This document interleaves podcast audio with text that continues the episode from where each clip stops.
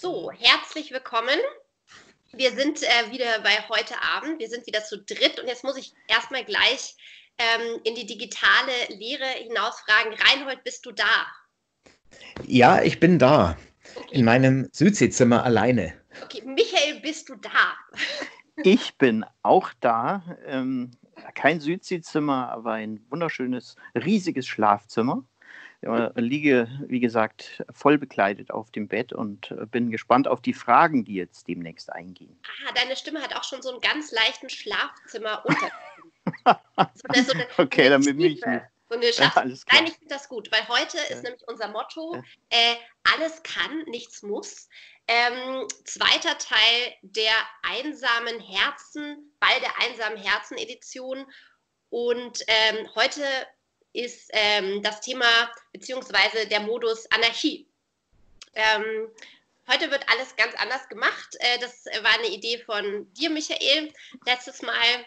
Ähm, so einfach, um so ein bisschen uns selber auch etwas vergnüglicher zu gestalten. Genau. Deswegen genau. werden wir heute oder haben wir uns kein Thema überlegt vorher, über das wir sprechen möchten. Die Themen kommen aus der ähm, Dunkelkammer sozusagen. Also einer meiner engsten Freunde, ähm, Moritz, ähm, der uns wieder sieht, noch hört, aber quasi auf einem digitalen äh, Medium mehr oder weniger zugeschaltet ist, wird uns ähm, Themenvorschläge schicken oder Anregungen. Ähm, Super. Und wir müssen dann oder können dann darauf reagieren. Oder wir können auch skippen. Ich weiß nicht, vielleicht können wir so einen, sagen wir haben so einen Joker, dass wir äh, eins skippen, wenn wir sagen, äh, das wollen, da wollen wir gar nicht drüber sprechen. Ja. Ähm, genau. Uns fällt schon was ein. Genau. Und ähm, das wird jetzt uns die ganze Folge über begleiten. Ich bin sehr gespannt, wie das funktioniert.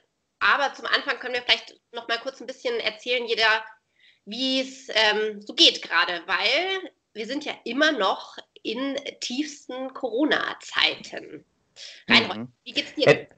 Das bringt mich gerade drauf, äh, was wir eigentlich anhaben. Ich zum Beispiel habe tatsächlich eine Pyjama-Hose an äh, und ein T-Shirt. So würde ich nie in der Öffentlichkeit rumlaufen.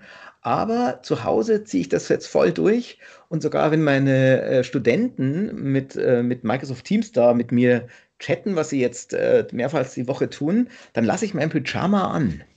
Da bin und ich oben? ganz krass obenrum Pyjama-Jacke. Jetzt gerade nur T-Shirt, aber da habe ich dann so eine Pyjama-Jacke. Wobei man ja, die Pyjama-Jacke ist ja derzeit auch in Fashion. Das heißt, man kann ja auch ähm, rausgehen mit der Pyjama-Jacke, ohne negativ aufzufallen, weil es ist einfach äh, mhm. zurzeit angesagt. Also da muss ihr nichts denken. Ja, also es ist doch kein Zufall bei mir natürlich. Eben, ich denke auch das. Das war ja. alles Absicht. Ja. Also ich glaube, genau. mein Corona-Outfit wird so der Bademantel. Bin ich eh großer Fan. Ähm, ich könnte so mein ganzes Leben nur im Bademantel verbringen. Und äh, ja, allerdings ähm, habe ich keinen schönen, deswegen habe ich jetzt ein paar bestellt. Die trudeln jetzt gerade alle nach und nach ein. Ähm, ich halte euch auf dem Laufenden. Mhm. bei, mir ist total, bei mir ist ziemlich langweilig. Ähm, Jeans, äh, blaue Jeans, blaue Socken, blaues Hemd. Und ähm, ja, also nichts Besonderes eigentlich. Ich bin ganz seriös gekleidet im Grunde. Michael, für uns gäbe es ja den Hausmantel. Da hat ja. mir eine Freundin erzählt, äh, kennst du diese Marke noch Herr von Eden, so in ja, Berlin? Natürlich. Und ja, die, die haben anscheinend sehr gute Hausmäntel. Ah ja, okay. Also ein Hausmantel ist doch auch, Entschuldigung, ein Hausmantel ist doch auch ein Bademantel. Nur halt so ein bisschen, bisschen so ah, Hugh Hefner-mäßig. Ah, ja, ein, Hausmantel, ja. ein Hausmantel wird wahrscheinlich auch preislich nicht in die Kategorie Bademantel fallen, weil die sind meistens aus feiner Seide gemacht, noch mit so einem mhm. bestimmten Kragen und so weiter. Also äh, Hausmantel ist schon was, was man natürlich auch den ganzen Tag tragen kann. Also Theoretisch könnte man sogar zum Bäcker gehen mit dem Hausmantel, ja. weil es einfach ein Kleidungsstück ist, ist, das ähm, sofort zeigt, dass man also geschmackssicher ist und auch, dass man aber auch Zeit hat, weil man im Prinzip mit dem Hausmantel ja zeigt, dass man, ähm, dass man den ganzen Tag ähm, auch in einer, in, in einer Morgenstimmung verbringen kann. Den Abend dann auch sozusagen. Ja. Deswegen Hugh Hausmantel. Hefner, Hugh Hefner ja, genau, Hugh Hefner eben, genau. Man ist umgeben von äh, hübschen Menschen und ähm, nicht immer, man kann auch ganz alleine mit dem Hausmantel durch die Gewölbe schreiten. Ah, interessant, weil ich glaube nämlich alleine im Hausmantel wird es eher so ein bisschen traurig. Und deprimierend. Was den Hausmantel dann glamorous macht, sind dann wahrscheinlich wirklich, dass man ihn einfach in Gesellschaft trägt. Dann wird es nämlich exzentrisch. Ja. Siehst du, okay. so ein kleiner, kleiner Unterschied, ja. glaube ich. Ja, falls wir mal einen äh, Videopodcast machen, dann könnten wir uns ja überlegen, ob wir dann nicht genau. Hausmantel antreten. So ist der Reinhold nicht.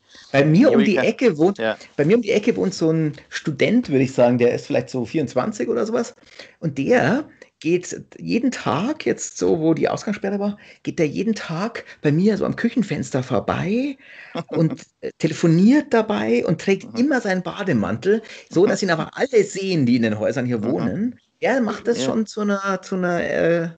der kommuniziert sein Mantel was. ja, das ist halt durch Corona, durch Corona verändern sich auch die, die Alltagsgewohnheiten natürlich, also auch Bekleidungsstile und so weiter, das spielt jetzt alles keine Rolle mehr. Ähm, es geht nur noch darum, was man digital ähm, bringt, sofern man nicht irgendwo äh, in einem Videochat ist oder so. Glaubt ihr denn, dass ähm, sollte jetzt in nächster Zeit wieder ein bisschen mehr Normalität einkehren? Das heißt, man kann sich mit Freunden treffen, man kann rausgehen, man arbeitet nicht mehr von zu Hause aus, dass dann so mh, hm, die Leute total ausgehungert sind, jetzt durch diese wochenlangen ähm, ja, dieses Nicht-Stylen, nicht schön anziehen können, dass jetzt alle voll ausflippen und durchdrehen und sich jetzt mega krass aufbrezeln und ähm, weiß ich nicht, oder sind jetzt alle, denken alle so, naja, ist doch gar nicht so schlimm, wenn ich mir nur alle zwei Wochen die Haare wasche. Das geht ja schon irgendwie. Ähm, und ungeschminkt finde ich mich eigentlich auch ganz gut. Passt schon. Was, was glaubt ihr, in welche Richtung geht's?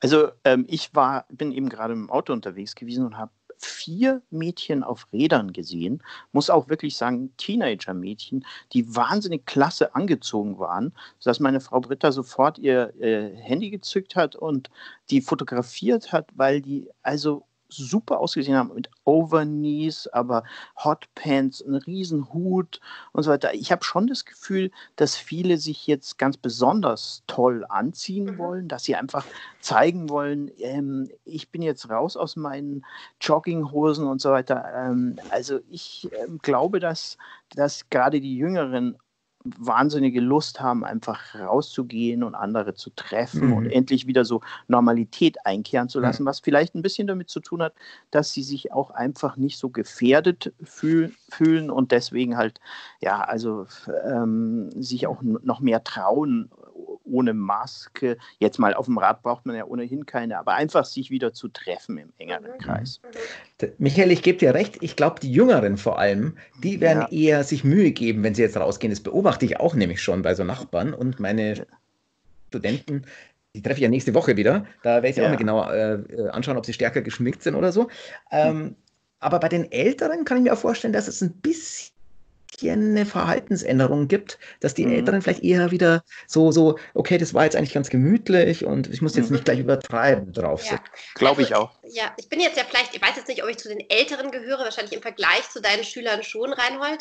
Ähm, bei mir ist nämlich in der Tat. die goldene Mitte. Dieser, die, genau. schon auch dieser Effekt eingetreten. Also ich hatte gestern, ähm, also meine Ausstellung, ich hatte eine Kunstausstellung ähm, laufend, als ähm, die Museen geschlossen wurden, Corona-bedingt.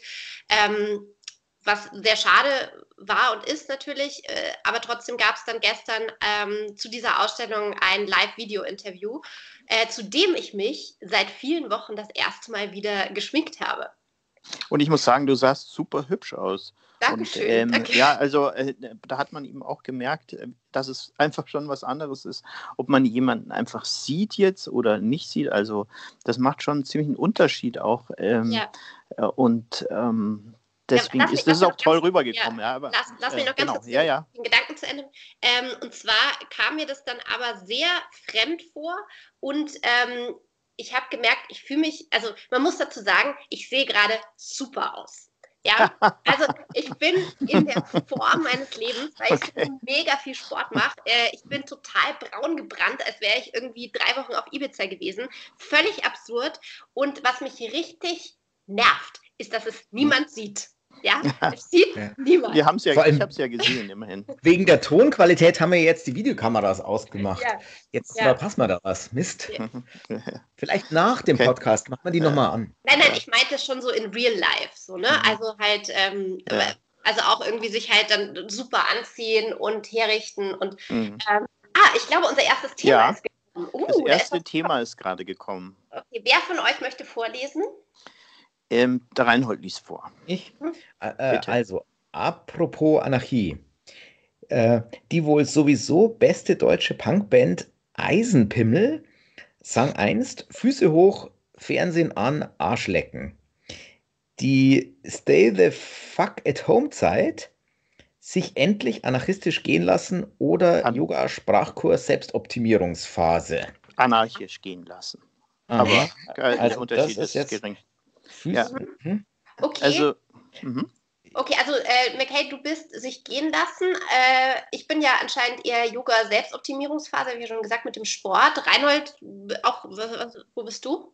Ja, ich, ich muss gerade überlegen. Also dieses Punk-Anarchische, äh, wenn ich jetzt kein Publikum habe, fällt mir das schwer. Äh, ich kann das eher mit Publikum. Ähm, deswegen mhm. bin ich, also ich bin auf jeden Fall nicht Selbstoptimierung ich bin eher so äh, autistische Männerspielchen, wie immer. Wenn ich, äh, also deshalb, äh, ich mache zwar ab und zu so komische Rückengymnastik mit so einem YouTube-Video, äh, wenn ich meine Freundin überredet, aber das mache ich äh, nur jeden dritten Tag. Und ich habe zwei Kilo zugenommen. Also deswegen. Mhm. Ich übrigens auch. Nicht anarchistisch, aber auch nicht Sprachkursoptimierung.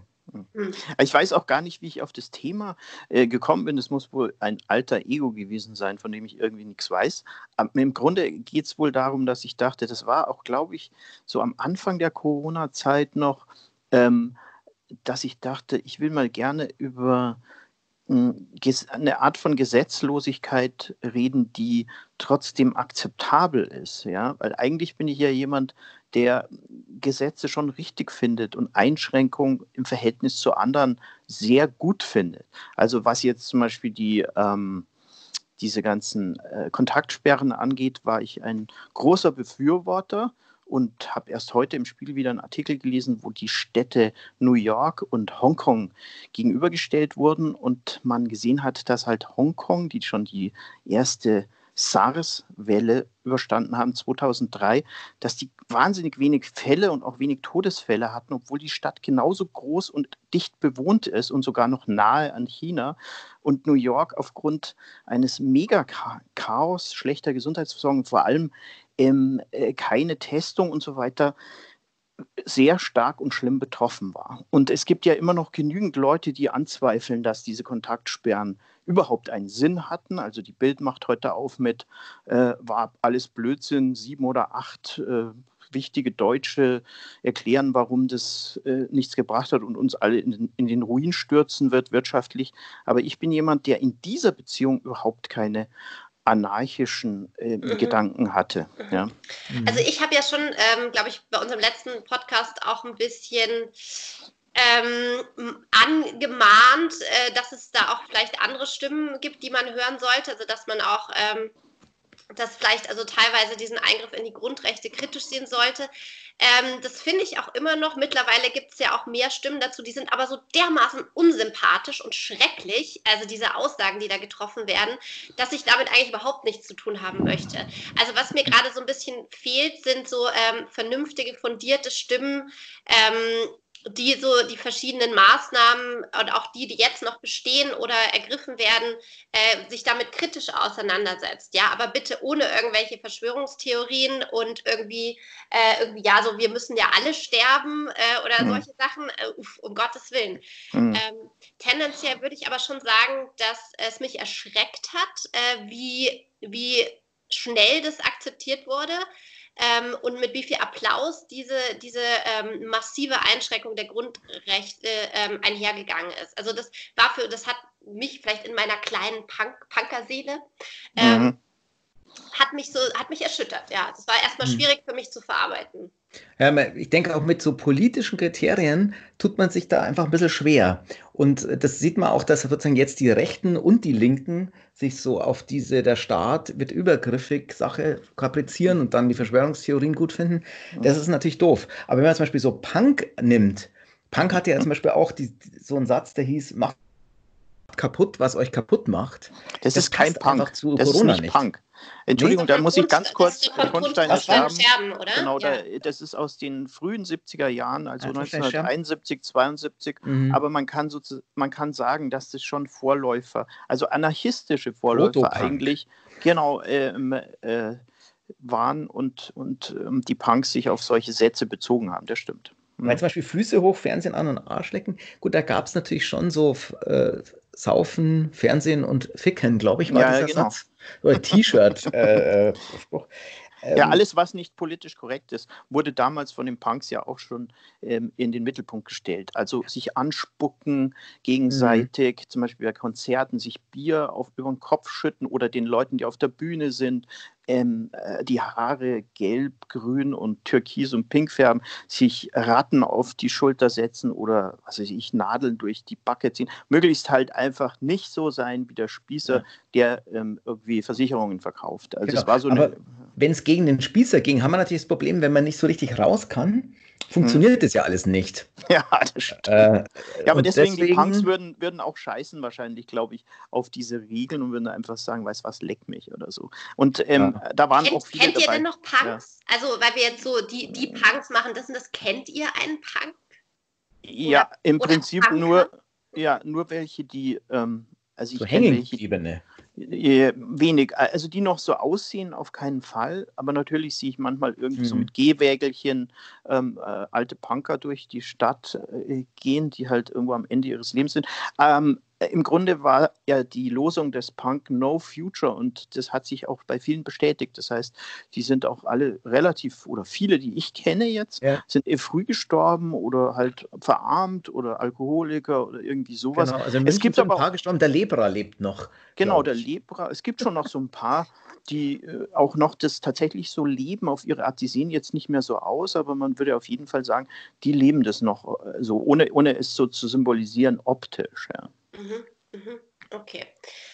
Ja, gut. Ähm, aber grundsätzlich äh, seid ihr, habt ihr euch eher ein bisschen gehen lassen jetzt in der Zeit? Nee, eben nicht. Das wollte ich eben sagen, nur um es kurz zu sagen. Also äh, das Anarchische war bei mir, dieses Thema war bei mir darauf bezogen, ob man, ähm, ob es nicht eine Form gibt, die eben nicht immer so an Regularien gebunden ist, sondern ein, eine, eine freie Form, die über bestimmte Begrenzungen hinausgeht und aufgrund der Freiwilligkeit es einfach schafft, dass man den Raum der anderen irgendwie respektiert und in diesem mhm. lebt. Und ähm, das war ja, glaube ich, auch so eine alte Hippie-Idee, die überhaupt nicht funktioniert hat, weil ich weiß also von der Generation, die noch mal älter ist als ich, dass im Prinzip die Hippie-Generation mit einer der schlimmsten war, was solche Dinge angeht. Sie war sehr patriarchal. Wir warten auf das Thema. Und wenn uns ja. nichts einfällt, reden wir noch weiter über äh, so Punk-Bands und ihre, ja. oder, ja. oder ihre äh, Vorgaben. Ah, da ist es schon. Jetzt haben wir es.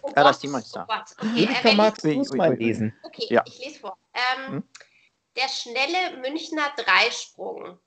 Erstens, was? Okay, warte, ich, ich lese es mir mal kurz erstmal vorher schnell durch, bitte, bitte. Ach so, ah, okay, so ganz schnell drei Fragen zu München. Hm. Kannst du noch mal sagen, Julika, damit man da reinschneiden ja. kann? Wir haben jetzt gerade das neue Thema bekommen, vielleicht dann, dann, dann ist es besser, oder? Also wir haben jetzt gerade in diesem Moment das neue Thema erhalten. Ähm, und zwar ist es, glaube ich, so eine Art Schnellfragerunde. Ich weiß jetzt nicht, ob ich das jetzt genau verstehe, aber gut, das ist ja auch die Herausforderung dieser Folge. Ähm, was, was? Ich verstehe es einfach nicht. Okay, also ich, also ich lese es mal schnell vor. Ich, ich schreibe, glaube ich, gleich, er soll es nicht gar so kryptisch machen. Also, ähm, hier steht, der schnelle Münchner Dreisprung, Doppelpunkt. Erstens, München, Donnerstag 1945, Prä-Corona-Zeit. Ich will, dass der Abend in Anarchie endet. Logisch, dass ich in diesen Laden gehe. Ah, Und jetzt okay. geht es darum, in welchen Laden ah, gehen ja, wir. Mhm. Ah, okay, verstehe. Okay. Das können wir ja gleich mal, machen wir es hintereinander, oder? Wollen wir ja. das gleich mal machen? Ja. In welchen Laden gehst du, Michael, zum Beispiel? Prä-Corona-Zeit, das ist natürlich ähm, nicht sehr präzise formuliert. Das hängt jetzt davon ab, ähm, äh, in welcher Zeit es gedacht ist. Prä-Corona-Zeit für mich vielleicht, ähm, weiß ich nicht, äh, will ich wahrscheinlich ins Größenwahn gehen, in der Klenzestraße in, in den 80er Jahren.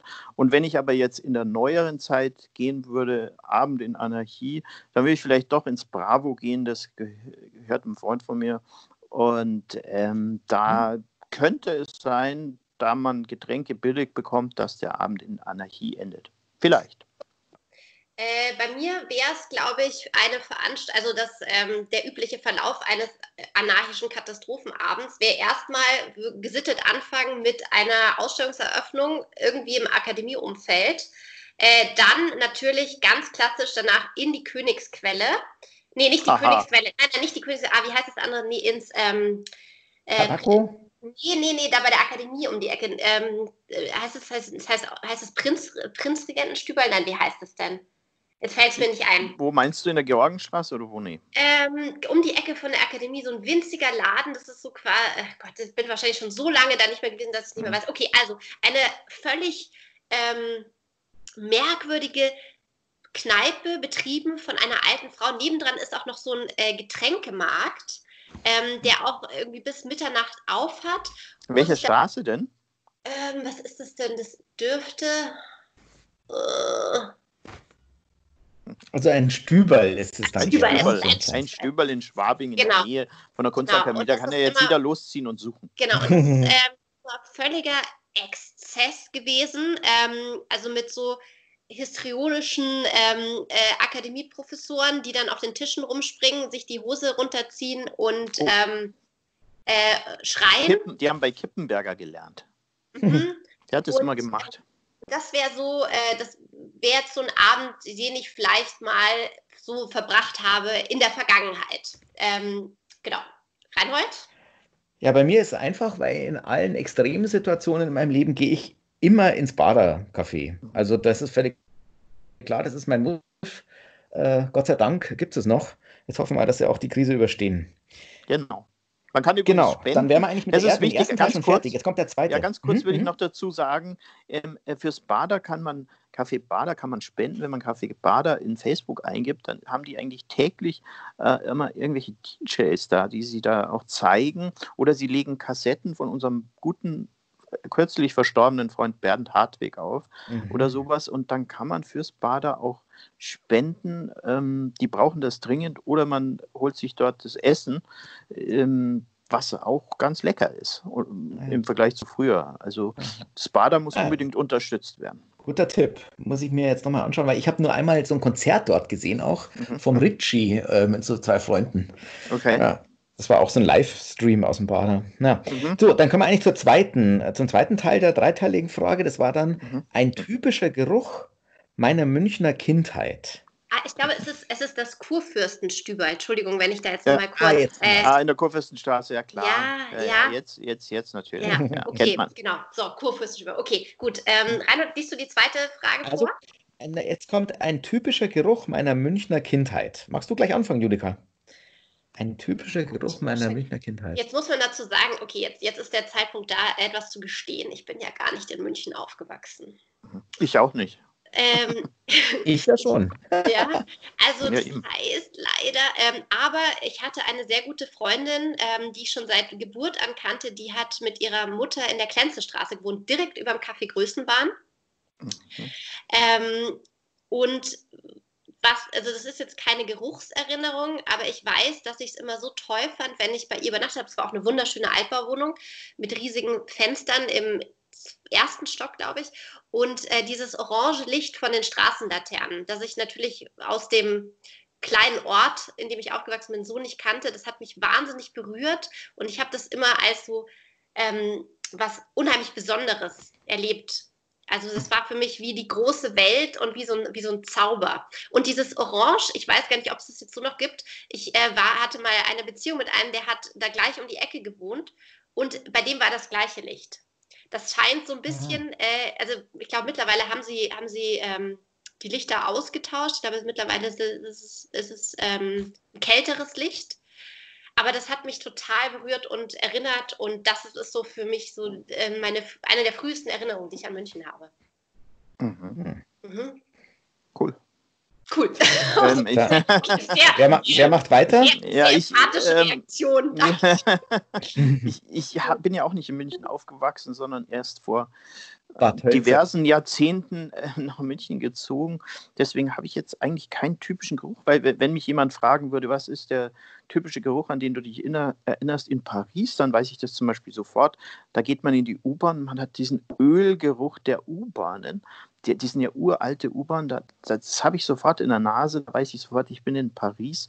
Wenn ich jetzt sagen müsste, wann bin ich in München, schwierig. Ich habe mal eine Zeit im Westend gewohnt, in der Westendstraße ganz am Anfang da oben äh, und ähm, muss sagen, da habe ich nicht so gerne gewohnt, aber man hatte immer den Geruch vom Augustiner, mhm. von, äh, äh Augustiner äh, Brauerei, der ist immer vorbeigezogen am Fenster und dann habe ich mir gedacht, gut, jetzt ist Zeit, jetzt könnte ich mir einen Augustiner holen. Also das wäre so ein Geruch, den ich jetzt mit München und mit frühem München für mich verbinde. Das finde ich total interessant, weil ich bin da ja, ich wohne ja in der Gegend und bin da ähm, oft unterwegs und ich frage mich immer, weil da sind ja wirklich schöne Häuser ringsrum und ich frage mich, ja. ist es da zu wohnen, wenn man hm. immer diesen Geruch in der Nase hat? Ja, das ist das eine. Das andere ist auch, als ich da gewohnt habe, war das echt noch eine ziemlich runtergekommene Gegend und ich hatte so ein Außenklo, das irgendwo auf halber Ebene zum nächsten Stock war. War eine wahnsinnig billige Wohnung, hat 170 Mark gekostet. Man kann sich es auch eigentlich nicht mehr vorstellen. Mit drei kleinen Zimmern. Es war super toll und ich habe es eingerichtet mit ähm, drei Neonröhren und so Kästen, die ich bei äh, irgendeinem so Möbelding geklaut habe, die unten rumlagen. Und dann äh, kam mal einer und wollte die Fernsehgebühren von mir, die hatte ich damals gleich nicht bezahlt. Und er kam dann rein, hat die drei Neonröhren gesehen und hat gesagt, okay, ich gehe wieder so ungefähr. Mhm. Der hat kein Geld. Es war aber super angesagt damals so äh, eingerichtet zu sein. Ich wollte nur sagen, also ähm, ich glaube, da, dieses Viertel hat sich zu 100 Prozent verändert und ist jetzt wirklich eigentlich sehr angenehm. Da gibt es ja auch ein Lokal, das heißt, glaube ich, Dackel oder sowas. Ähm, ne? ja, ja, Der, der schwarze genau, Dackel. Der schwarze Dackel. Da war ich mhm. auch mal, das hat mir sehr gut gefallen, gute Musik und, und da ist auch Atom, äh, nicht Atomic, das äh, vom, vom Blau. Ähm, äh, sagst du es mir, Reinhold? Äh, Kilombo. Kilombo, Kilombo, genau, die ist ja mhm. da hingezogen und so. Es ist ein, ein nettes Viertel, das ziemlich angenehm ist. Also ich würde dort wahrscheinlich heutzutage ganz gern wohnen, wobei immer, ich musste immer den äh, Hauptbahnhof überwinden zur Stadt. Das hat mir auch keinen Spaß gemacht. Hm.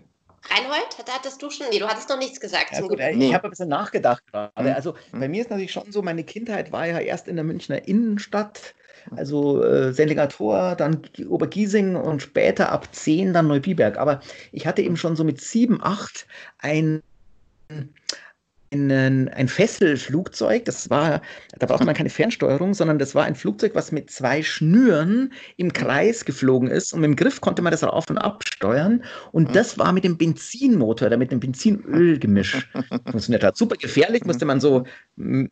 so anwerfen. Da hat mir erst noch mein älterer Freund geholfen und so weiter. Und mhm. dann, äh, also dieser Geruch von diesen Benzinmotoren, die brutal laut waren, ganz kleine Minimotoren, und die haben so stark gerochen, so Rizinusölartig, ich weiß gar nicht, wie ich es beschreiben sollte, also nicht wie normales Benzin. Und hm. das ist der Geruch meiner Kindheit. Später dann ein ferngesteuerter Buggy, also ein VW Buggy in Metallic Blau, habe ich selber lackiert und der hatte eben auch einen Benzinmotor. Der hat auch wieder so gerochen. Also um es kurz zu machen, deine Kindheit ist mit Benzingeruch verbunden. Schweröl. aber, aber kind, äh, Benzinspielzeug für Kinder, das gibt es vielleicht ja. so gar nicht mehr. Nee, wahrscheinlich Sehr nicht. ungesund gewesen. Dass ich da alles ja. eingeatmet habe, sie gar nicht wissen. Okay, äh, dritte Frage, dritte Frage. Ähm, das hat das Hasenbergel der restlichen Stadt echt brutal voraus. War von euch überhaupt schon mal jemand im Hasenbergel? Frage, ja, also Frage, ja, ja, definitiv. Ich war also ziemlich oft im Hasenbergel, weil ich meine, mein Studium durch Taxifahren verdient habe. Und da musste man ganz oft ins Hasenbergel, weil viele der Sozialhilfeempfänger ihr Geld sofort dafür ausgegeben haben, sich so von der Kneipe, die irgendwo am Baldeplatz möglicherweise war, sich ins Hasenbergel fahren zu lassen. Und ähm, die Typen, die dort gewohnt haben, waren einfach klasse. Ich kann mich auch noch erinnern, dass ich zum Beispiel mal einen ehemaligen bayerischen Boxmeister gefahren habe, der total Hacke war. Und in, in meinem Auto saß er hat gemeint, er muss ins Hasenberg. Es war eine Fahrt von 25 Mark damals, also so heute so 40 Euro rum wert. Ähm, und ich habe mich dann gefragt, ob ich das Geld je kriege. Der hat dann auch im Auto öfter ausgeholt, um mir fast eine reinzuhauen. Mhm. Ich wollte das Ding eigentlich schon unterbrechen. Ähm, er hat immer gefragt, wer er ist. Das hat er mir am Anfang erzählt. Und ich musste dann wiederholen, da sowieso Boxmeister von damals. Und als wir dann angekommen sind, schauten ungefähr 20 Frauen aus dem Fenster. Ähm, unten hing die Wäsche und er hatte kein Geld und ich musste dann wieder hochgehen, wo er mir um den Tisch nachgelaufen ist, um mich zu verprügeln und die Frau mir dann irgendwann das Geld zugesteckt hat. Also ich weiß nicht, wie viel das dann war. Und ich bin dann halt abgehauen, war heilfroh, dass ich keine, dass ich nicht, also der war halt so hacke, dass er mich eigentlich nicht erwischt hat, aber das war eine Erfahrung, wo ich mir gedacht habe, Hasenbergel ist wirklich eine, ein cooles Viertel und hat doch einiges Spannendes dem Rest der Stadt voraus. Mhm. Ich habe, glaube ich, mal mit Anfang 20 ähm, kurzzeitig äh, so Forstarbeiten gemacht, Garten- und mhm. Forstarbeiten und habe, ja, also ja, es wäre mhm. auch mal, es wäre auch mal eine nette Kategorie in diesem Podcast, äh, meine mhm. Nebenjobs, weil ich ja, habe das ist gut, ja. alles gemacht. Ja, ja, also, das wäre toll. Und mhm. ähm, ein, einen Auftrag hat ähm, mich dann mal ins Hasenberge verschlagen und ich mhm. habe festgestellt, da ist es eigentlich ganz nett. Also mhm. da gab es äh, wirklich schöne Grünanlagen. Mhm. Ähm, und jetzt zum Beispiel fände ich es auch überhaupt nicht mehr irgendwie schäbig oder komisch, da zu wohnen. Im Gegenteil. Ähm, ich kann mir vorstellen, dass man, wenn man so ein bisschen am Stadtrand wohnt, auch ähm, jetzt gerade mehr Möglichkeiten hätte.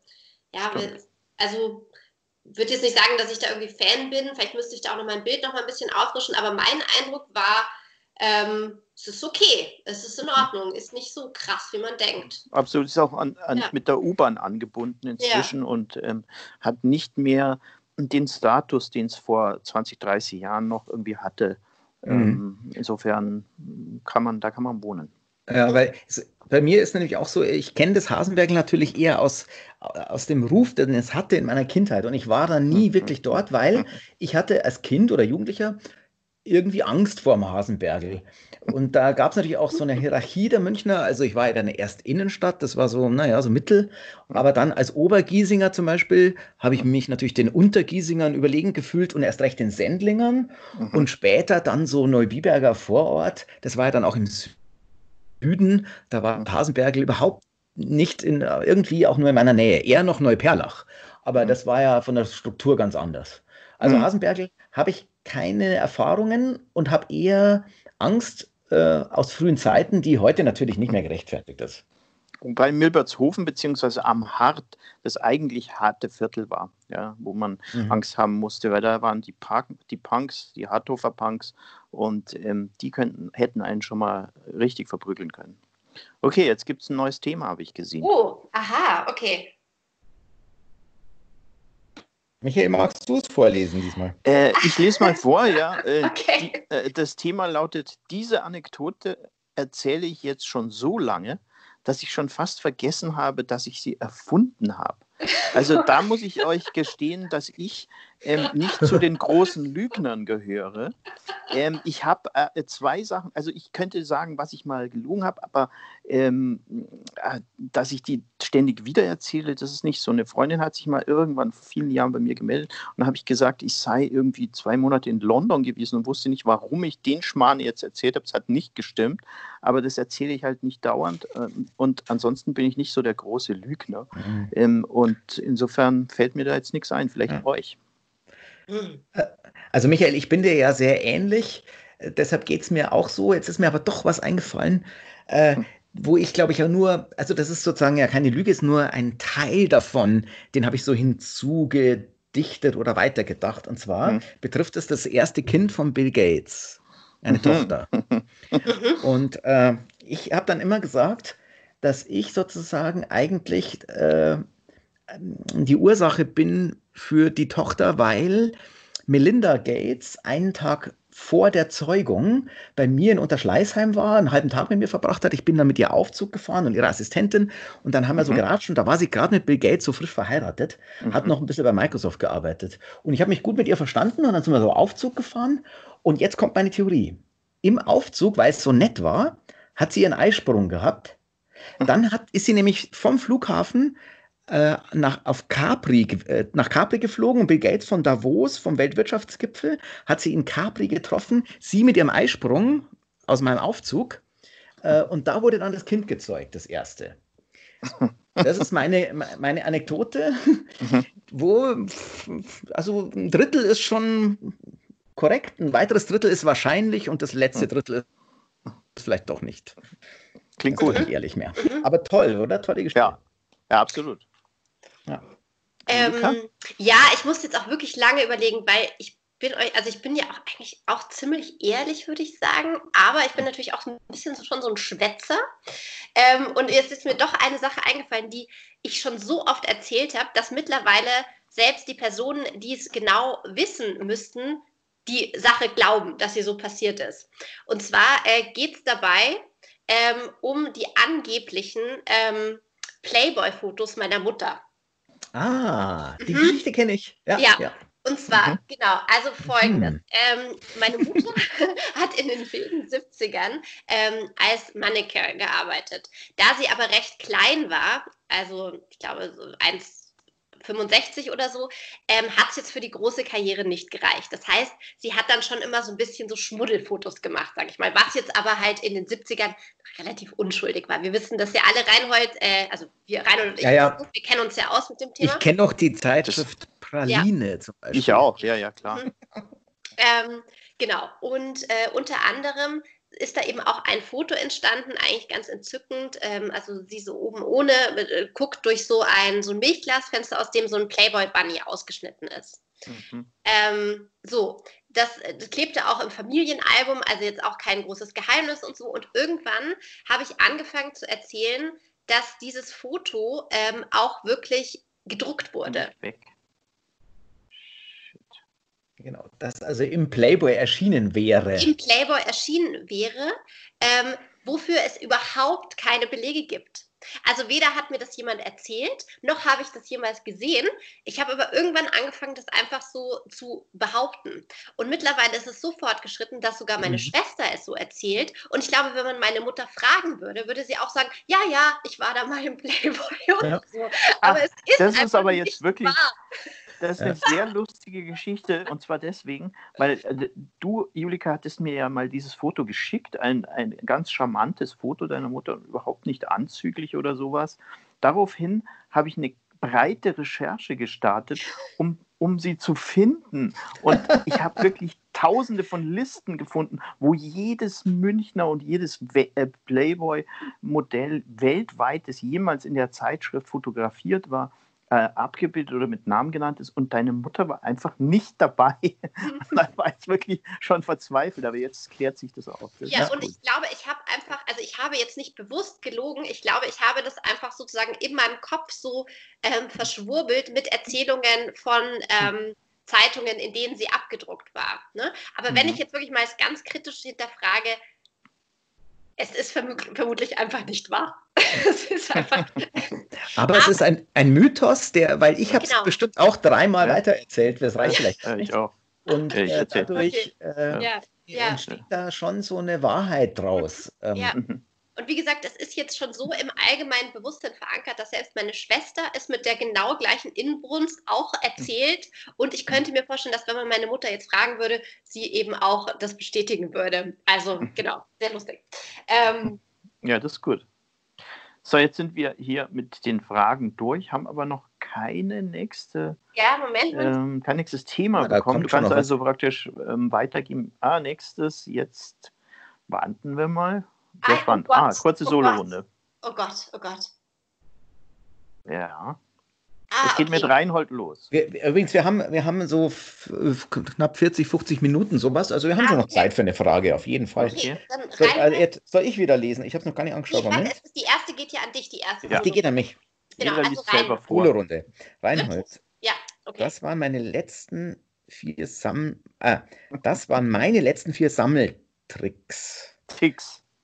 Äh, Ticks, ah, Sammelticks. Mhm. mhm. Warum sammeln ohnehin das neue Jagen ist? Ah, gute Frage. äh, also, was waren meine, also meine persönlichen, Reinholz?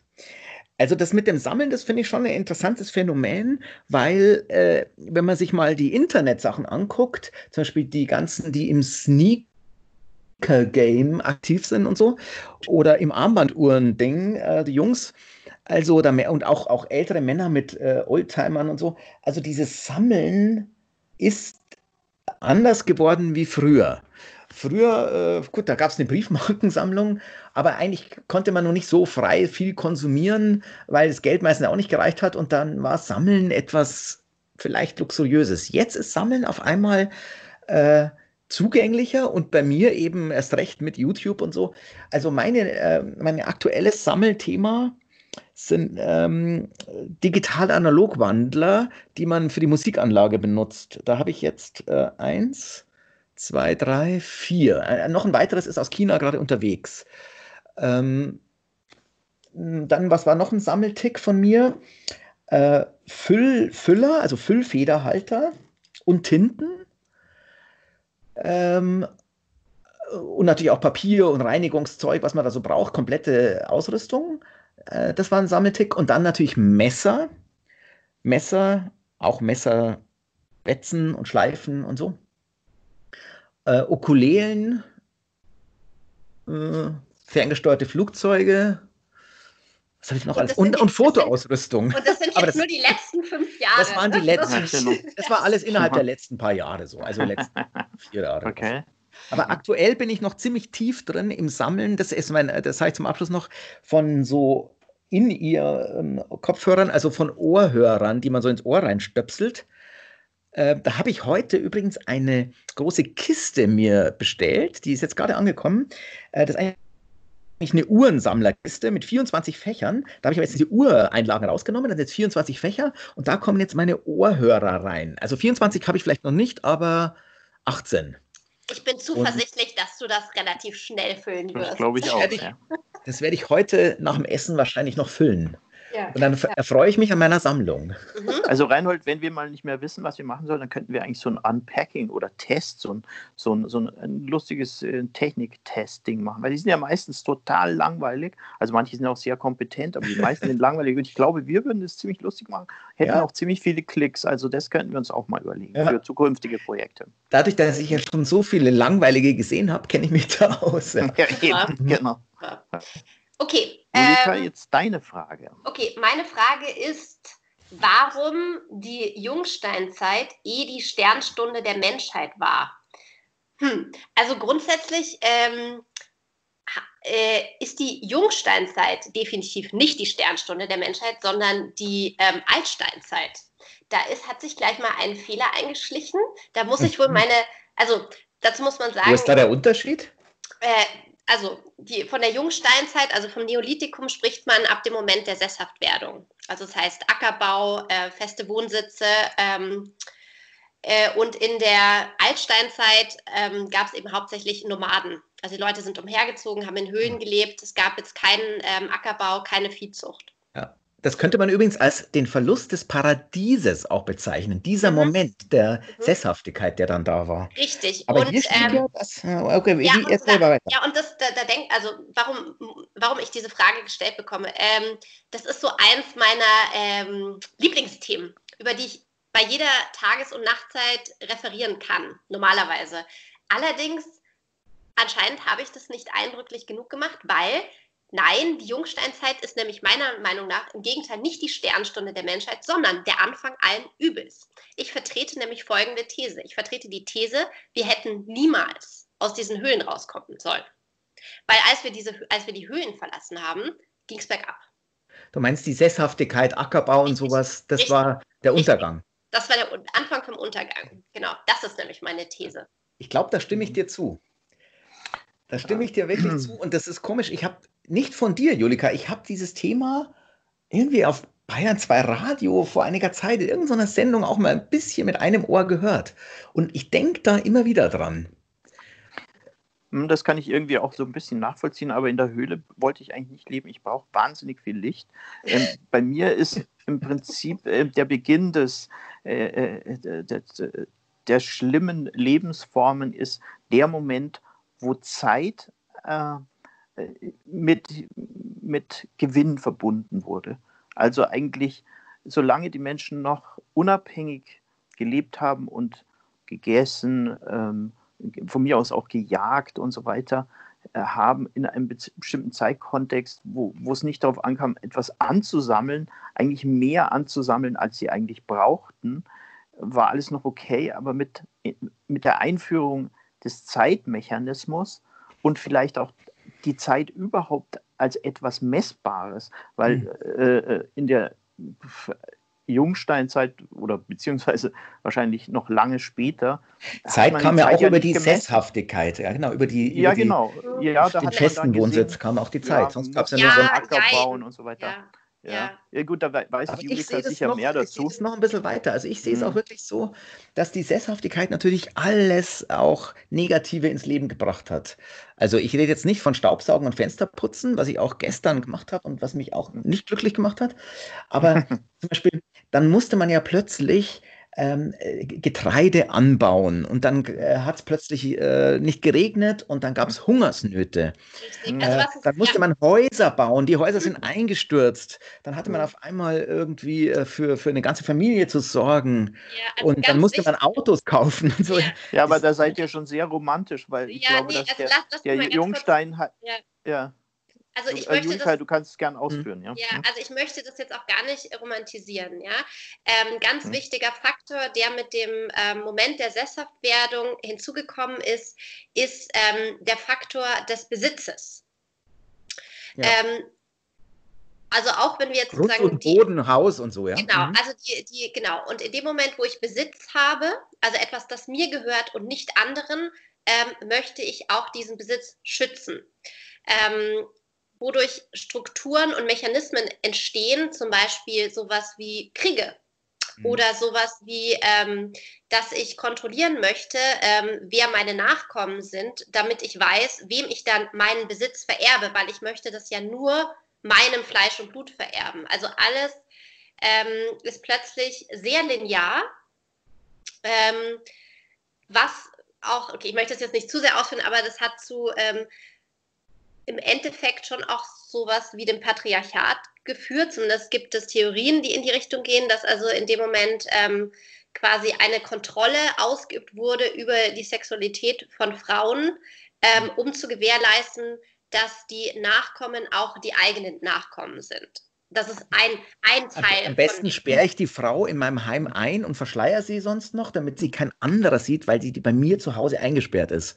Hm. Vorher waren die Frauen ja sozusagen die freien, starken Personen, wie bei indigenen Völkern teilweise ja heute noch, Genau, also da gebe ich dir absolut recht. Mhm. Und ich glaube auch, also dass, dass sowas halt wie Krieg Rollen, und anderen ja. Leuten was wegnehmen, ja. das entsteht ja. erst über Besitz und ja. Sesshaftigkeit. Aber ich glaube, wissenschaftlich bewegt ihr euch da auf sehr dünnem Eis, weil wahrscheinlich ist der Jungsteinzeit-Vormensch ähm, äh, auch mit seiner Pompe rumgelaufen und hat dem Nächsten auch eins übergezogen, um dem dann das wegzunehmen, was er.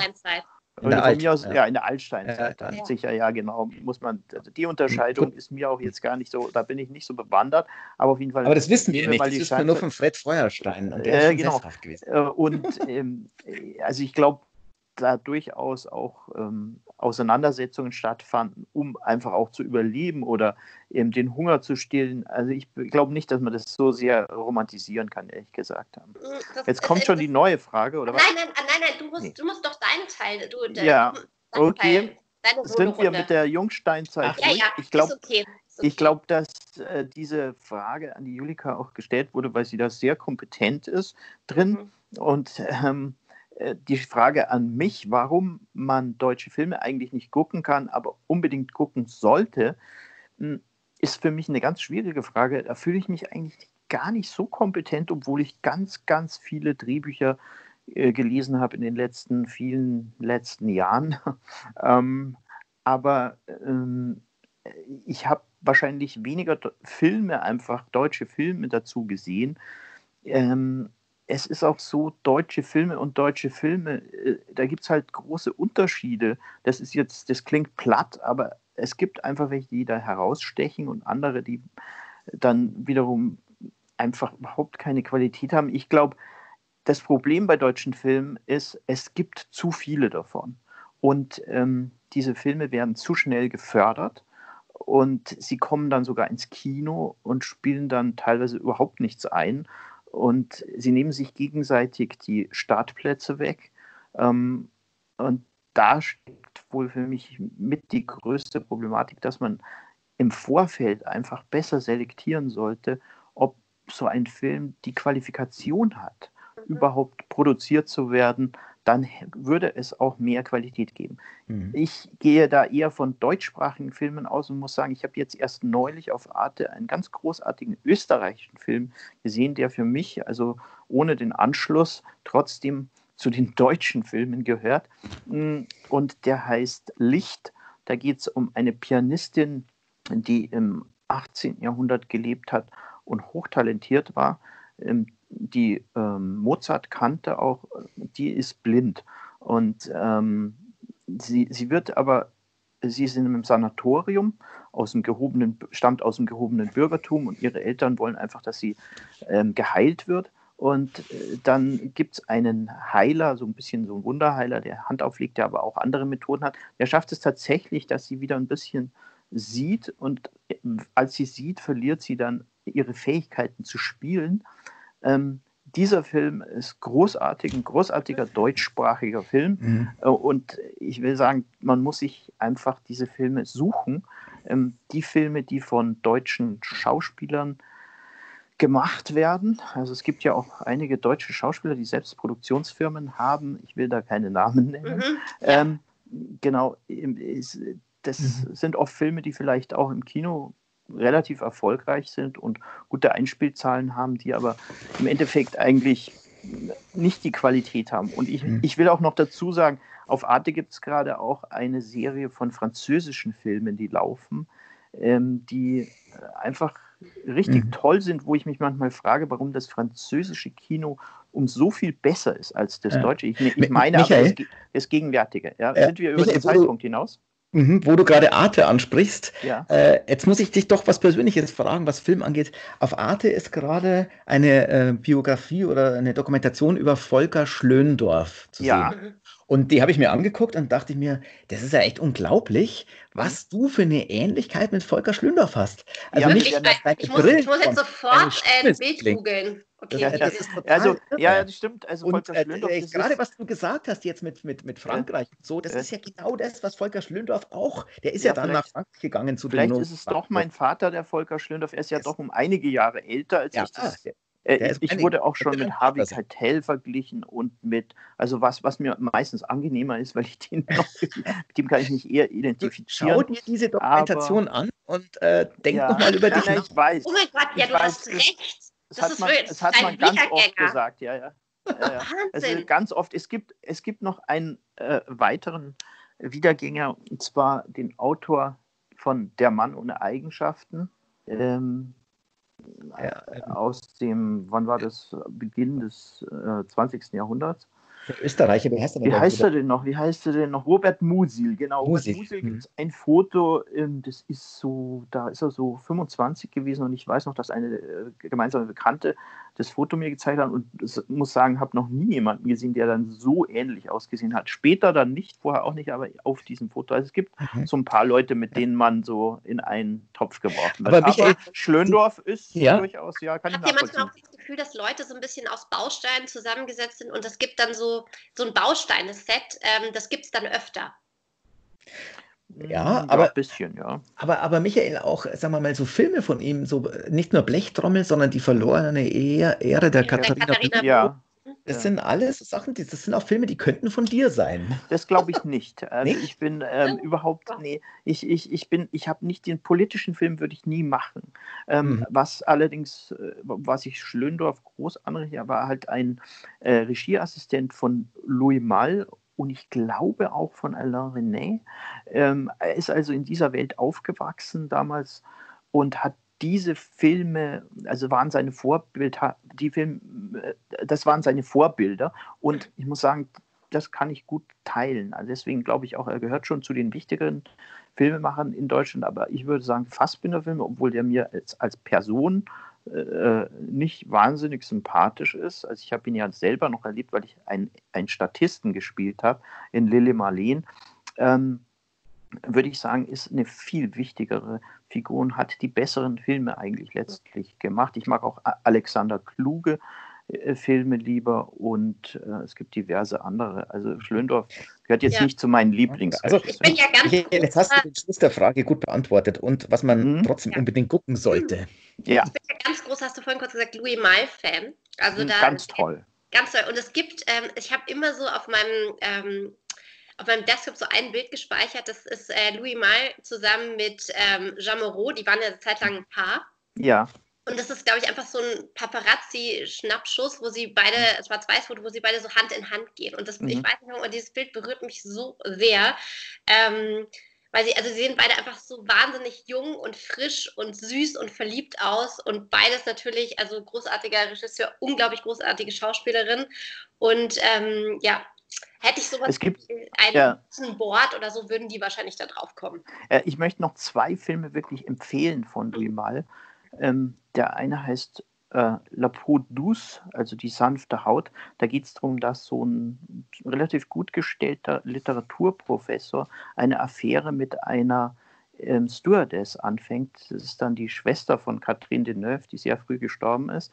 Ähm, und irgendwann bekommt die Frau von dem Literaturprofessor das raus äh, und ähm, am Ende, das endet damit, dass die dann in einen Kaffee geht und ihn erschießt. Ähm, da, da ist diese, diese Idee des Fremdgehens als gut situierter mit einer jungen Frau wahnsinnig gut umgesetzt und auch die Frage gestellt, ähm, wie das dann funktioniert, weil er verleugnet diese äh, Stewardess auch bei so einer Lesung. Die geht mit ihm da mit, aber er lässt sie dann nicht so, also sie soll möglichst nicht gesehen werden und so weiter. Also es ist ein ganz, ganz toller Film. Der zweite ist das Irrlicht, Le Feu Follet, ähm, nach Drieux La Rochelle, so heißt der Autor. Das Buch gibt es fast nicht mehr zu kaufen, ist auch ganz toll, wo ein, hm, sagen wir mal, so ein Bohemian, der in den besseren Kreisen immer so mitgezogen wird, plötzlich depressiv wird und dann einfach immer auf diese Partys geht, das ist so zwischen den Weltkriegen und merkt, dass diese Welt, die auch am Sterben ist, die es dann einfach nicht mehr gibt, diese Welt der äh, Leute, die eigentlich nichts arbeiten müssen, sondern nur Partys feiern können, mhm. ähm, dass die untergeht. Und ähm, den, den Film will ich auch unbedingt empfehlen, das Irrlicht. Sehr gut. Michael, ähm, jetzt hätten wir wieder neue Fragen. Der Moritz ja, war fleißig und mhm. hat uns eine ganze Auswahl geschickt. Mhm. Ich habe es kurz mal überflogen. Ja. Äh, ich fand äh, die eine Frage Anarchie, Bürgertum, Kommunismus, Faschismus. Wer hat eh immer schon den besten Style? Ja, ganz klar die Faschisten, äh, bitte, das, das, das ist keine Frage. Also wenn, wenn irgendwie jemand ein, ähm, äh, einen Look perfektioniert hat, dann doch bitte die Faschisten. Mhm. Also äh, meine Meinung, ja. Ja, ja, das stimmt. Ähm, ja, das würde ich eigentlich auch sagen. Ja, die Itali äh, die, das kommt ja aus dem, der Faschismus, ja. wurde ja auch in Italien ähm, mit begründet auf eine gewisse Art und diese ersten äh, Protagonisten waren ja eigentlich Künstler äh, und äh, da geht es auch viel um, um, stilistische Fragen. Es gibt ja auch so Filme, die sich mit damit auseinandersetzen. Also mit ja. den da, da kommt noch was dazu. Mhm. Also die, die Uniformen haben immer schon die Mode wahnsinnig beeinflusst. Mhm. Und äh, die, bei Uniformen denkt man natürlich auch eher an die Faschisten, obwohl sicherlich Bürgertum und Kommunismus und Anarchie, die hatten auch ihren, ihren Kleiderlook, der sehr klar war, aber teilweise. Ich würde sagen, auf Platz zwei ja. die Kommunisten, weil da denke ich an so Mao und so, ne? Das ist mhm. ja auch so ein, äh, ja. so ein Style her. Ähm, aber ja. die Faschisten natürlich die beste Corporate äh, Identity, Corporate Design, ganz klar mhm. durchgezogen. Genau. So, von vorne bis hinten. Bürgertum, mhm. Bürgertum mit mhm. Strickjacke und Trachtenanzug eher nicht. Wüsste ich auch nicht, ja. Und Anarchie, Anarchie weiß ich auch gar nicht, wie das aussieht, ehrlich die gesagt. Die sind ja nackt eigentlich, oder? Ja, eigentlich ist doch das der Hausmantel dann, oder? Hm, Im ja, Prinzip müsste es sein, ja. Ja, ach, der Bürgertum meinst du jetzt? Bürgertum. Nee, nee Anarchie, würde ich sagen. Mhm. Ist der, nee, findest du nicht? Okay. Ich glaube, Anarchie ist eher mit Blut beschmiert und nackt. So ist es bei mir immer im Kopf. So Hermann Nietzsche-artig. Hermann Nietzsche-mäßig, ja. Mhm, verstehe, verstehe. Mhm. Okay. Naja, gut, aber es war eine gute Frage. Hm? Äh, jetzt wollt ihr noch, äh, schaut mal, da, da gibt es noch mehr Fragen. Wollt ihr eine auswählen? Achso, schneller Freundschaftsdreisprung könnten wir oder die allerletzte Frage. Was, was meint ihr? Den mit, dem, mit der Wohnung finde ich auch noch ganz gut. Ähm, bitte entscheidet ihr euch. Reinhold, entscheide du. Äh, ich muss kurz gucken. In wessen Wohnung wir locker den nächsten Das, das ist die erste der drei können. Ja, wir können also in meiner, in meiner auf drei, keinen Fall. machen wir diese drei Fragen noch. Dann ist eh, okay. glaube langsam ja. genug Zeit. Ja. Also, die erste Frage, in wessen Wohnung wir äh, in wessen Wohnung wir lockern den nächsten locker, locker. den nächsten Lockdown zusammen verbringen wollen. Ach so, so eine Art Lockdown-WG. Also Reinhold, ganz klar bei Reinhold. Mhm. Das eine, muss, äh, also die Yumi würde im, Drei, da, im Dreieck springen, aber es, äh, ich sehe das auch eher beim Reinhold, weil äh, bei uns zu Hause hier, wir haben eine sehr schöne Wohnung, auch einen, einen großartigen Balkon und so. Auf dem Balkon ging es vielleicht, aber in der Wohnung geht es nicht, weil da müsste man über ganz viele äh, Wollknäuelbunte krabbeln. Die ganze mhm. Wohnung ist voll ja. wie die Bälle bei Ikea mit Wollknäuel hier und deswegen hätten wir hier überhaupt nicht okay. gemeinsam Platz.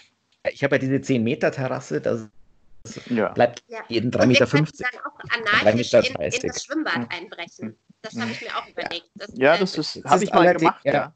Obwohl ja gesperrt ist jetzt während Corona. Aber gut, äh, einbrechen könnte man. Mhm. Gut, okay, vielen Dank. Also ich nehme euch da auf. Ja, okay, gut, dann die Nachfolgefrage. Wenn wir also in unserer ähm, Lockdown-WG sind bei Reinhold, wer kümmert sich um die Musik?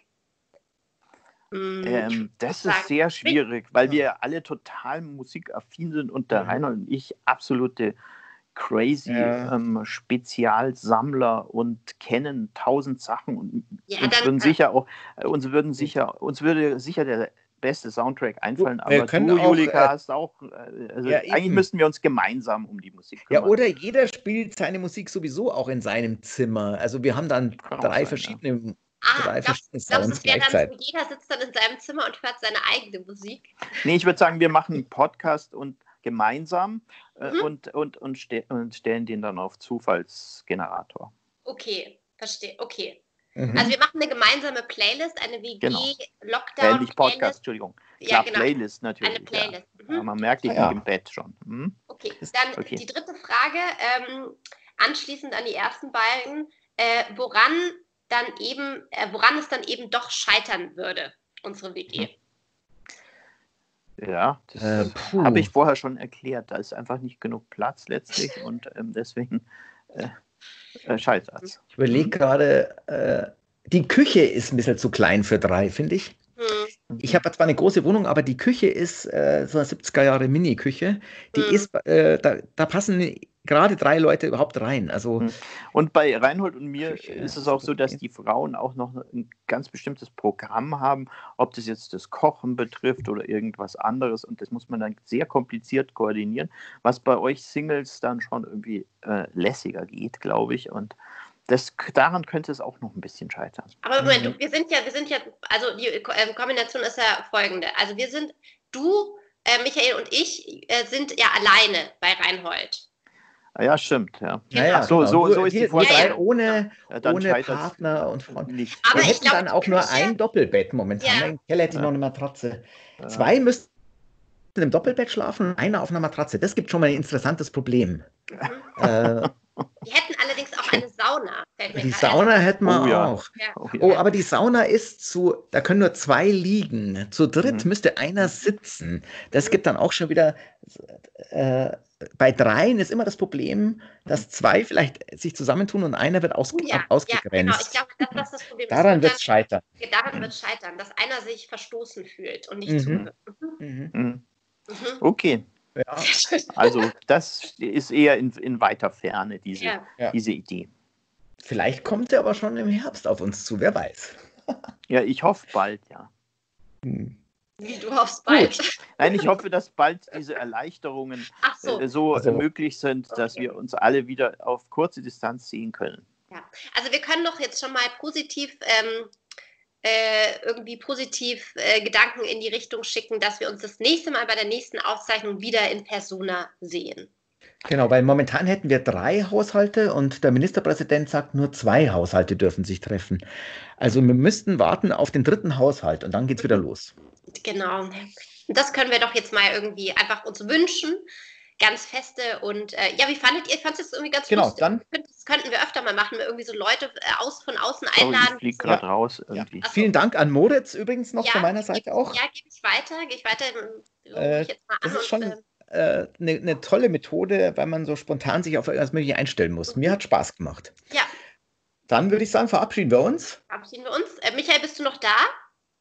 Michael ist verschwunden. Michael hat sich schon.